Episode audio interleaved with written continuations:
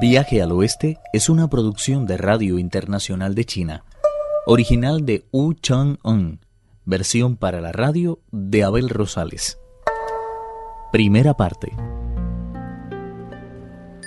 El rey de los monos se encuentra frente al rey dragón porque quiere que éste le dé un arma acorde con su linaje.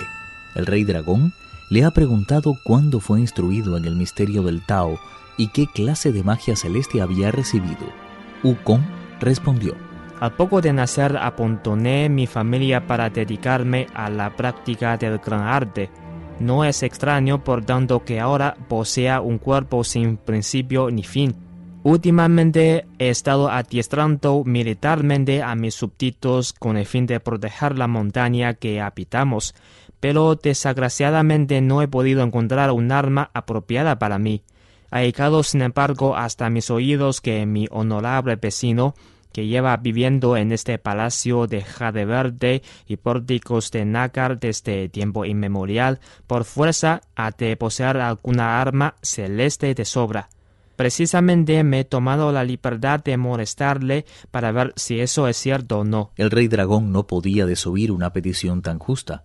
Se volvió pues a uno de sus comandantes y le ordenó traer una cimitarra con la empuñadura llamativamente larga, que deferentemente regaló a tan ilustre visitante.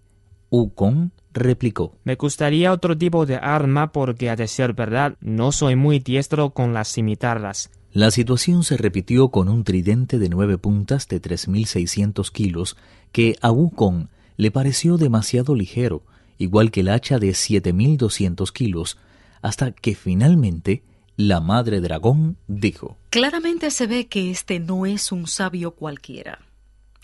No necesitamos recordarle que en el tesoro de nuestro océano hay una pieza de hierro mágico que marca la profundidad del río celeste, la Vía Láctea.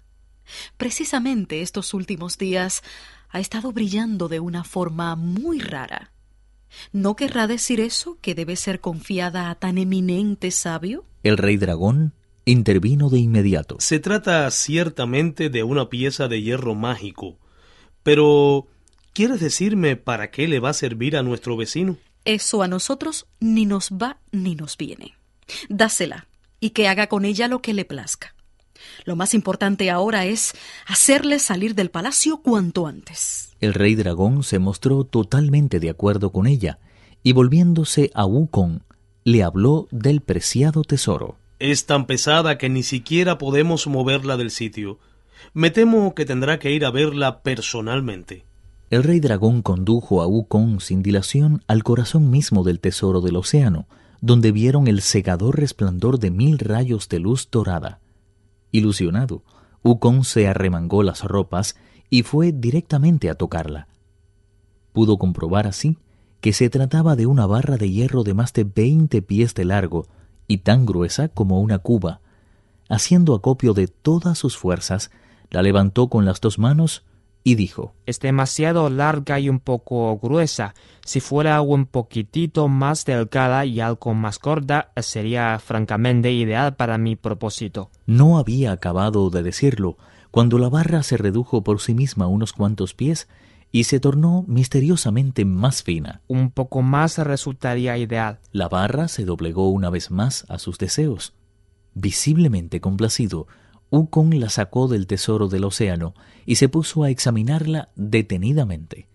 De esta forma, descubrió que estaba hecha de hierro puro y negro y que sus dos extremos eran de oro sin mácula. En uno de ellos, precisamente, había sido grabada la siguiente inscripción la complaciente barra de las puntas de oro, peso 13.500 kilos. Esto sin duda alguna quiere decir que la barra es capaz de satisfacer todos mis deseos.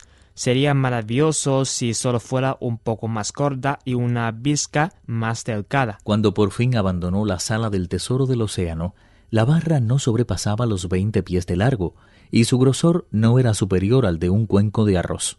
Ukon la asió con las dos manos y empezó a dar pases y fintas como si estuviera luchando contra un enemigo mortal.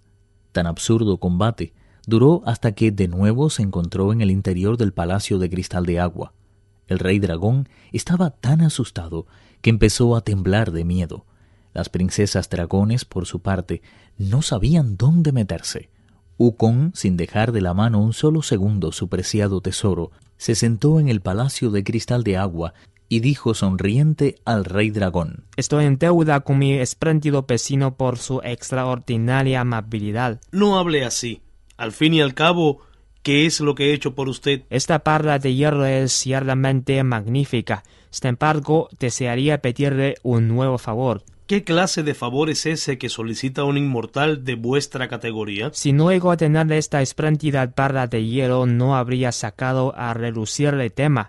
Pero ahora que me he convertido en su afortunado dueño, he caído en la cuenta de que las ropas que llevo no cuadran con un arma tan magnífica. ¿Qué puedo hacer si tuviera por ahí algún tipo de atavío guerrero que darme? Tenga por seguro que se lo agradecería de todo corazón. Me temo que en eso no podré complacerle. Aunque pretenda no tener lo que le pido, debe saber que estoy dispuesto a quedarme aquí hasta que lo haya conseguido. ¿Por qué no se toma la molestia de ir a otro océano? A lo mejor allí encontrará lo que desea. Visitar tres locales es mucho más acotador que estar sentado en uno. Le suplico, por tanto, que me facilite el ropaje que preciso. El rey mono amenazó al rey dragón con probar el arma contra él si no lo complacía con su nuevo pedido. Temblando de miedo, el rey dragón hizo sonar un tambor de hierro y una campana de oro para que sus hermanos se presentaran.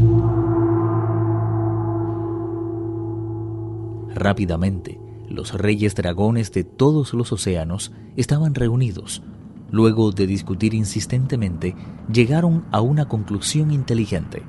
Opino que lo más prudente será no mover ni un solo dedo en su contra. Démosle el atavío militar que busca y librémonos cuanto antes de él.